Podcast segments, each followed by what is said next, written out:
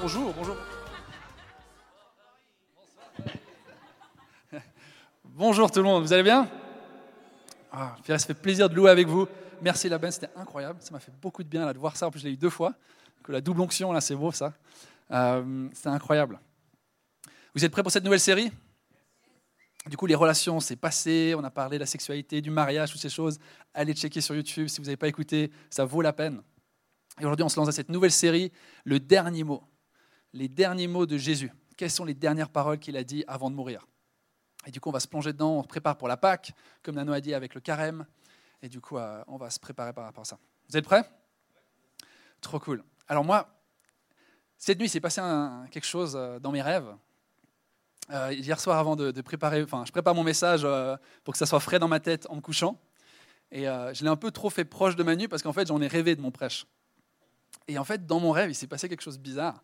Ça m'a un peu perturbé en me. J'étais là, qu'est-ce qui s'est passé? Est-ce que c'est mon rêve? C'est pas mon rêve vous voyez qui c'est l'acteur Will Farrell Ouais, l'acteur qui joue Elf, le film Elf.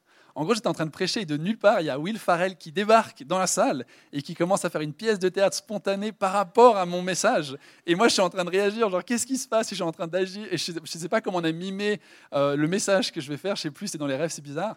Mais voilà, alors ça m'a un peu perturbé en me réveillant. Peut-être je suis un peu perdu dans mes notes parce que je vais mélanger. Je crois que Will Farrell débarque à un moment. ça, allait, la première célébration, c'est bien allé, du coup. Euh, ça va. Mais voilà, Will Farrell était dans mes rêves. Ça m'a pris un petit moment pour me réveiller ce matin. Cool. Alors, aujourd'hui, j'ai déjà dit, tac, tac, tac, on fait les, dernières paroles de Jésus. Et euh, Ruben, quand il nous prépare les, séries, il nous envoie un peu un email ou enfin des infos avec c'est ça la thématique qu'on va aborder et tu vas prêcher sur ça. Et moi, du coup, je voyais la Pâque, j'étais là, trop bien, Pâque, Wouh, la joie, l'espoir, la meilleure fête chrétienne, c'est la plus importante, trop cool. Et euh, surtout la phrase, je l'aime trop, la phrase qu'on va aborder ensemble, c'est euh, Pardonne-leur Dieu, ils ne savent pas ce qu'ils font, car ils ne savent pas ce qu'ils font. Tellement une belle phrase, je l'aime trop cette phrase. Et en plongeant dans mon message, j'ai réalisé que ça prend un petit moment avant, d'arriver à Pâques. Wouh, tout cool, la fête. Parce qu'en fait, Jésus, il n'est pas mort de vieillesse, euh, Jésus, il n'est il est, pas mort d'une maladie, il n'a pas, pas trébuché et il est mort. Non, Jésus, il a été mis à mort. Mis à mort. Il a été tué. Et du coup, pour être, ouais, la résurrection, il y a un chemin avant qu'on doit faire en tant que chrétien quand on se prépare pour Pâques. Il faut qu'on passe par cette étape de comment est-ce que l'humanité est arrivée au point où ils ont voulu tuer Dieu. Ok? Vous voyez que c'est ouais, trop bien, c'est un message d'espoir. Puis en même temps, ça va nous demander d'aller chercher un peu profondeur ce matin. Et c'est ça que je vais vous demander en tant qu'audience, c'est d'être actif dans votre écoute. C'est de dire, OK, je vais, aller plonger en moi. Je vais aller faire ce chemin de repentance. Je, me prépare pour la Pâque, le carême, on, se met à part pour Dieu, j'avance et j'ai envie de fêter avec vous la Pâque. Euh, je ne sais pas quand c'est, c'est dans 40 jours plus ou moins. J'ai envie de pouvoir fêter, mais pour qu'on puisse bien la fêter, faut qu'on ait fait ce chemin avant. D'accord? Ok. Il y a Paul qui dit dans les Corinthiens, ça m'a parlé, c'était dans mon dévotionnel cette semaine, et je crois que c'est un peu ça que j'ai envie de faire avec vous aujourd'hui. C'est un 2 Corinthiens 7, versets 8 et 10. Ça va être affiché à l'écran. Même si je vous ai attristé par ma lettre, je ne le regrette pas. Et si je l'ai regretté, car je vois que cette lettre vous a momentanément attristé, je me réjouis maintenant, non pas de ce que vous avez été attristé, mais de ce que votre tristesse vous a amené à changer d'attitude. Car vous avez été attristé selon Dieu, si bien que vous n'avez pas subi, vous n'avez subi aucun dommage de notre part. En effet, la tristesse selon Dieu produit une repentance qui conduit au salut et que l'on ne regrette jamais. Tandis que la tristesse du monde produit la mort. Ok, alors mon message pour vous aujourd'hui, c'est un message de salut. C'est un message de salut. Vous tous dans cette salle, vous êtes invités à prendre part au salut de Dieu.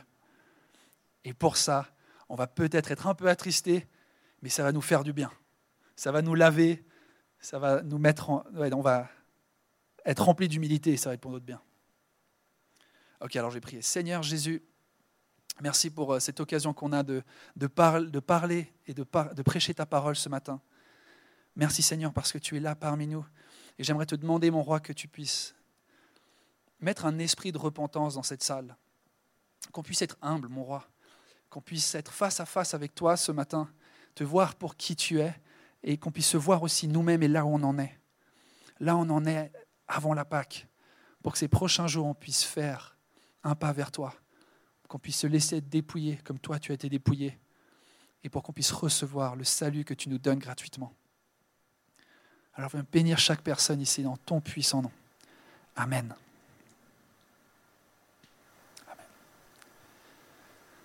Est-ce que vous êtes familier avec cette expression, un peu les, les bulles d'algorithme sur les, réseaux sociaux Vous savez ce que c'est un peu une bulle d'algorithme où tu reçois plein de contenu qui est pour toi parce que euh, Facebook, Insta et tout ça, il sait que tu aimes ça, du coup il va te bombarder de ça. Bah moi, ces dernières semaines, j'ai eu quelque chose qui m'a été bombardé dessus. Parce que moi, je suis un peu dans la bulle chrétienne euh, américaine. C'est un peu ça mon, contenu, beaucoup sur Insta. Et euh, j'ai été bombardé d'un truc qui se passe aux États-Unis. Qui a entendu parler du réveil d'Asbury? Oh, trop bien, beaucoup. Cool. on va parler de ça un peu ce matin. Ok, je voulais commencer mon message en exposant un peu ce qui est en train de se passer là-bas. Parce que c'est important pour nous, en tant qu'Église, qu'on sache que Dieu est en train de faire dans le monde. Ok, Dieu, il a, je ne sais pas comment il fait, mais il arrive à gérer tous les gens individuellement de cette Église en même temps, plus toutes les églises du monde individuellement et en même temps tous ensemble. Et il est assez fort, notre Dieu. Et là, il est en train de faire quelque chose d'assez incroyable aux États-Unis. Et c'est important pour nous qu'on. Enfin, on a le moyen de le savoir ce qui se passe, du coup, profitons. Alors, Asbury, c'est une petite ville aux États-Unis, je crois dans le Connecticut. Là, j'ai un blanc, mais je crois que c'est le Connecticut, de 6000 habitants. Alors, 6000 habitants, c'est pour les Genevois, c'est plus ou moins colonie. Et pour les Nyonnais et tout, c'est deux fois Founet, un peu, que vous avez en tête. Euh, un village, ouais, c'est un village. Ils appellent ça une ville, mais c'est un village. Mais par contre, contrairement à Colonis, il n'y a pas de ville autour. C'est tout ce qu'il y a. 6000, c'est tout ce qu'il y a. Il n'y a rien d'autre autour. Et en fait, dans cette ville, il y a une université chrétienne et euh, il y a une chapelle. Et dans cette chapelle, ils ont des services réguliers, régulièrement. Et le 8 février, euh, c'était le soir, il y a un service et un prédicateur est venu, il a prêché, comme il fait souvent. Et à la fin, il a fait un appel, comme il fait souvent. Et la louange est revenue, il y a eu un face-to-face, comme on l'appelle, mais en temps de ministère, comme il se passe souvent. C'est vraiment qu'il s'est passé quelque chose de différent cette fois. En fait, la louange, elle ne s'est pas arrêtée. Ils ont commencé à louer et ils ne se sont plus arrêtés. Et en fait, alors, ça commence à une heure. Une heure de louange, c'est quand même long. Non, on ne le fait jamais. Hein. Une heure de louange. Deux heures de louange. Trois heures de louange, ça commence à être tard. Et là, les étudiants de l'université commencent à entendre parler de ce qui se passe. Ils disent Purée, il y a un truc à la chapelle, il faut y aller. Du coup, ils y vont. des gens commencent à, à, se rassembler. Et même, il y a des gens qui disent Mais en fait, j'ai pas envie de sortir d'ici. Ils ont pris leur matelas, ils sont allés dormir dans la salle parce qu'ils voulaient être dans la présence de Dieu. Et là, il s'est passé quelque chose de très 2023, du coup. C'est qu'il y a des gens qui ont commencé à filmer. Et ils ont dit Ça fait 20 heures qu'on loue. Ils ont balancé ça sur TikTok. Et du coup, en quelques heures, tout d'un coup, il y a des millions de personnes qui sont. Il se passe quoi? Purée, 20, 20 heures de louange, trop bien. Puis après, ça continue, tu fais, nous, on fait notre journée. D'autres vidéos, ouais, 30 heures de louange. 30 heures, ok, purée, ok, il se passe un truc. 60 heures de louange, on est toujours là. Et là, il commence à avoir un engouement. Et en fait, il est en train de se passer quelque chose parce que Dieu, tout d'un coup, a décidé de toucher cet endroit à Asbury. Il, est il a débarqué. Et les gens qui étaient là, ils ont envie qu'une seule chose, c'est d'être dans sa présence. Et là, du coup, bah, ça commence à bouger, tout le monde en parle. En deux semaines et demie, ils estiment plus de 50 000 personnes ont débarqué à Asbury pour voir ce qui se passe là-bas. Parce qu'ils ont juste envie de goûter à la présence de Dieu. Ils ont envie de goûter à cet endroit qui, on ne sait pas pourquoi, mais les gens ne veulent plus partir. Les gens louent. Et même, il y, a, CNN, il y a Fox News, il y a le New York Times qui ont débarqué, ils font des photos. Euh, pour ceux qui vont avoir la référence, l'article du New York Times, c'était le Woodstock chrétien. Woodstock, c'était un festival d'hippie dans les années 70 où il s'est passé un peu une effervescence, plein de gens débarquaient. Et là, ils disent, mais il se passe quelque chose. Et, je vous encourage à aller lire l'article de New York Times, il était vachement bien. Et en gros, elle dit, mais ce réveil, il, il a une saveur particulière il, répond à un problème des États-Unis en 2023. Il dit dans un climat si compliqué, si polarisé, il y a une paix dans cet endroit comme nulle part ailleurs. Et il dit dans l'article, les autres réveils, c'était souvent les miracles, c'était souvent la repentance forte. Mais là, c'est comme n'importe qui rentre dans ce lieu, reçoit une paix comme jamais auparavant. Alors on peut voir un peu des images. Euh, ça, c'est la salle de côté. Alors au début, ils étaient une dizaine, maintenant, ils étaient des centaines. Tu peux mettre l'autre. Là, on voit un peu mieux. Je vais me mettre là. Il y a vraiment des centaines de personnes qui s'amassent. Mais dehors, qu'est-ce qui se passe? Les grands, ils s'amassent dehors, en fait, parce qu'il n'y a plus de place dedans. Il y a la prochaine, on voit une queue qui est en train de se faire. Elle fait plus d'un kilomètre, je crois. Parce que les gens attendent, ont juste une seule envie, c'est d'être dans cette église pour louer. Alors mets la prochaine. Et du coup, ils ont mis un écran parce qu'ils n'avaient pas la place. Et les gens, ils sont dehors en train de se repentir, en train de crier à Dieu, en train de louer. Alors beaucoup, c'est les chrétiens. Il y a des non-chrétiens. L'article, il parlait de personnes qui étaient vraiment contre l'Église, qui débarquent et qui disent, en fait, ça, ça, j'ai envie. Ce qui se passe là, c'est beau. Et j'ai envie de ça. Et là, maintenant, du coup, ça fait plus de deux semaines et demie. Le 8 février, du coup, on y est. Ça fait bientôt 20 jours que ça est en train de continuer. Alors, moi, je prie que Dieu continue de faire ce qu'il est en train de faire là-bas, parce que c'est un acte de Dieu. Mais pourquoi je vous parle de ça? Parce que moi, j'ai envie que nous, on ait faim de Dieu ici. J'ai envie qu'on ait soif de Dieu. Est-ce que ça, ça nous donne envie ou pas? Ah, moi, ça me donne trop envie. Moi, louer Dieu pendant des heures, c'est ce que j'aime. Tellement, j'aimerais faire ça tout le temps. Plus, en tout cas. Et Dieu, il nous parle de qui il est avec ce réveil. Il vient répondre à un problème de cette société, il vient montrer sa présence, il vient montrer son amour. Il se déverse abondamment parce qu'il a envie de nous rejoindre. Mais vous savez comment, c'était quoi le message qui a commencé tout ça? Quel type de message c'était? C'est souvent comme ça avec les réveils, si vous vous renseignez, si vous regardez un peu l'histoire. Le prédicateur, il a prêché d'une chose, c'était repens-toi, car le royaume de Dieu est proche. Tourne-toi vers Dieu. Reviens à ton Créateur. mets ton cœur devant lui. Cherche-le. La Bible, dit cherche Dieu pendant qu'il se laisse encore trouver. Et il a prêché ça. Et il a dit si tu as envie, viens devant, viens, mets-toi à genoux, prie Dieu, repens-toi. Et des gens l'ont fait. Et Dieu a béni ça et a mis sa main sur cette petite chapelle aux États-Unis. Et moi, ce que j'aime trop, c'est que ce réveil, il parle tellement de qui est Dieu aussi. Si c'était à New York qu'il avait fait ça, ça aurait été moins impressionnant. 50 000 personnes à New York, il y a des méga churches de peut-être 15 000 personnes à New York.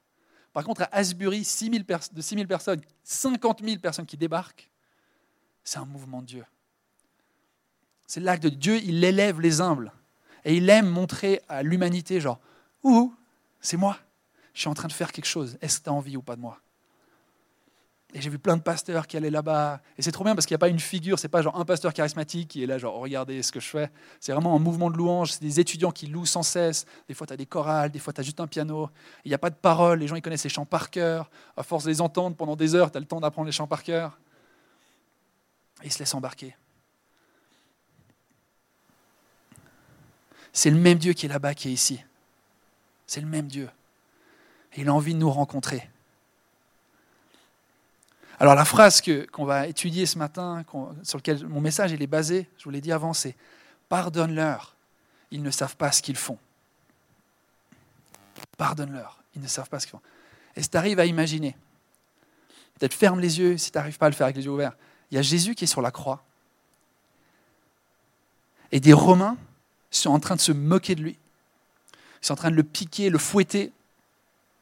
Ils sont en train de dire, si le sauveur, pourquoi tu ne te sauves pas toi-même Il est où le roi des Juifs là Qu'il descende de là s'il est capable, s'il est si puissant.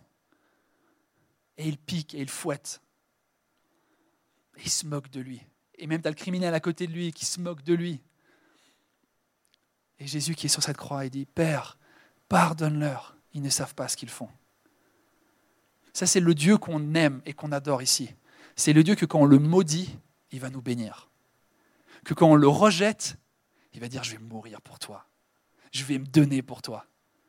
T'as pas envie de moi? J'ai encore plus envie de toi. Je vais donner encore plus mon amour sur toi. Je vais le déverser. Parce que je te désire, mon enfant. C'est ça le Dieu qu'on adore ici. Le Dieu qui se donne. Et un théologien qui disait en commentaire, j'aimais beaucoup, il dit les Romains, quand Jésus dit, ils ne savent pas ce qu'ils font. Ils ne sont pas bêtes, ils savent qu'ils sont en train de mettre un homme à mort. Ils savent qu'ils sont en train de tuer Jésus, ce prophète, cet homme qui fait du grabuge, euh, qui, dérange les Juifs. Mais ils ne savent pas vraiment ce qu'ils sont en train de faire. En fait, ils ne savent pas ce que Dieu est en train de faire à travers Jésus quand eux, ils font ça.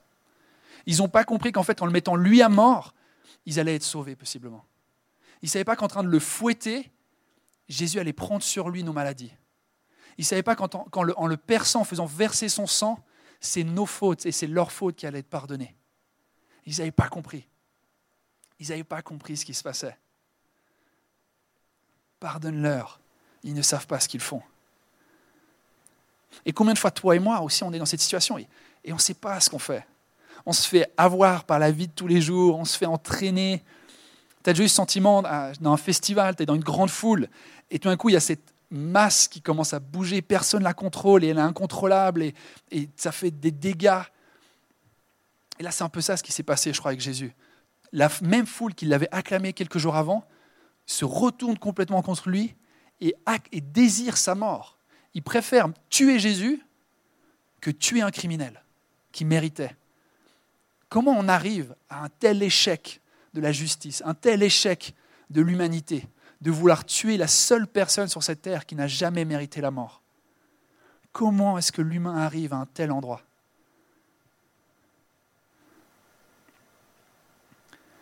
Au moment le plus sombre de l'humanité, quand la lumière vient, les ténèbres la rejettent et le tuent. Alors je ne sais pas qui toi t'aurais été, je ne sais pas qui moi j'aurais été dans cette situation. J'espère être Jean qui était à la croix devant Jésus avec sa mère. Peut-être j'aurais été Pierre qui rejette, qui a peur. Peut-être j'aurais été Judas. Peut-être j'aurais été Pilate qui fait bah, bon faites ce que vous voulez au final. Je ne sais pas qui j'aurais été, je ne sais pas qui toi t'aurais été.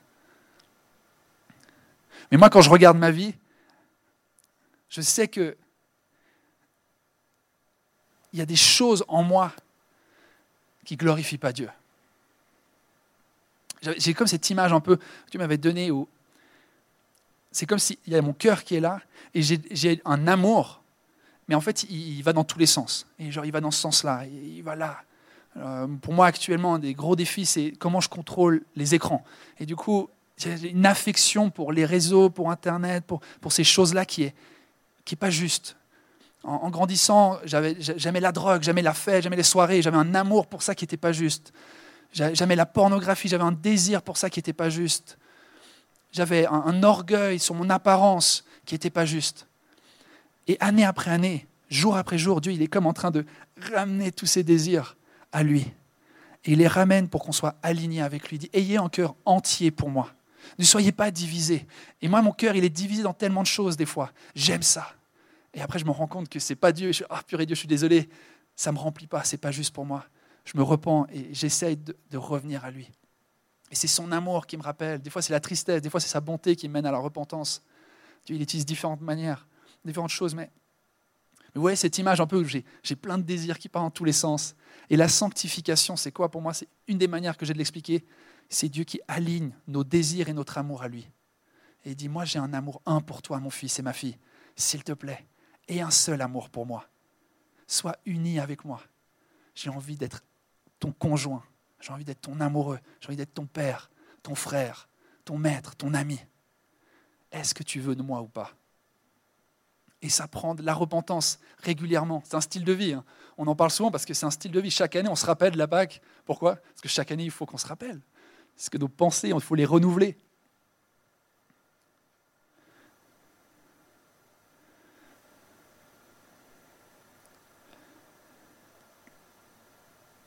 Alors moi j'ai envie de nous encourager dans cette année, dans ces prochains jours, de ne pas mettre nos membres au service de l'injustice. Romain, il dit ça, dans, Paul, il dit ça dans Romain, il dit ne mettez pas vos, membres au service du péché, au service de l'injustice, mais mettez tout votre corps au service de Dieu.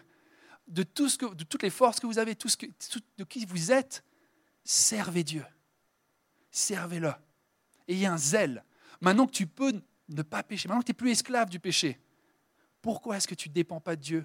Pourquoi est-ce que tu ne demeures pas en lui? Maintenant que tu es un avec lui et qu'il y a son esprit en lui, pourquoi est-ce que tu ne demeures pas en lui? Et tu agis différemment Ma question pour toi, c'est est-ce que tu es zélé pour vivre justement?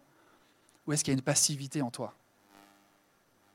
Est-ce qu'il y a une passivité en toi qui, j'ai le temps?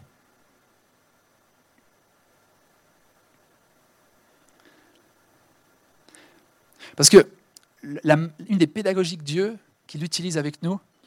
il n'utilise pas toujours celle-là, mais j'ai l'impression que c'est un peu son truc principal. C'est que, comme je disais, quand on fait le mal, il fait le bien. Et quand on le rejette, il nous aime encore plus. Et, Heidi Baker, c'est une missionnaire en Afrique qui partage un témoignage. C'est un homme qui a expérimenté quelque chose avec Heidi Baker et il partage. Il dit Moi, j'étais un enfant, un orphelin. Et euh, chaque jour, chaque semaine, je ne sais pas exactement le timing, mais j'allais chez elle. Et elle m'ouvrait ses portes. Et en fait, j'allais voler des choses. Et Heidi, Heidi elle savait qu'il volait. Et lui, il savait qu'Heidi savait qu'il volait. Et chaque jour, il y allait. Et il disait Mais elle est bête cette petite blanche, elle se fait avoir. Je vais la manipuler autant que je peux. Je l'ai dans la poche. Elle est naïve. Si elle croit qu'avec son amour, ça va faire un petit impact en moi, elle a assez, elle a trop, alors je vais prendre. Et je vais lui voler. Et je vais prendre ce qu'elle a à me donner. Et j'ai pas envie du reste. Mais les jours passent, les semaines passent. Et en fait, chaque fois qu'elle le voit, elle dit, elle accueille les bras grands ouverts. Elle dit Je suis content que tu sois là. Merci d'être là. Et en fait, son amour ne changeait jamais. Son amour restait toujours le même, il était constant. Et elle savait qu'il péchait contre elle, il savait qu'il la manipulait, et son amour restait constant. Je t'aime. Dieu, il a un plan pour ta vie. Dieu, il t'aime. Et petit à petit, l'amour d'Heidi Baker a eu raison de son cœur. Tout d'un coup, moi, je vois cette image un peu d'un cœur tout sec, craquelé, le, le désert, un peu la, pierre aride, qui a des fentes, et petit à petit, l'eau, elle s'infiltre. Et d'un coup, il, il craque.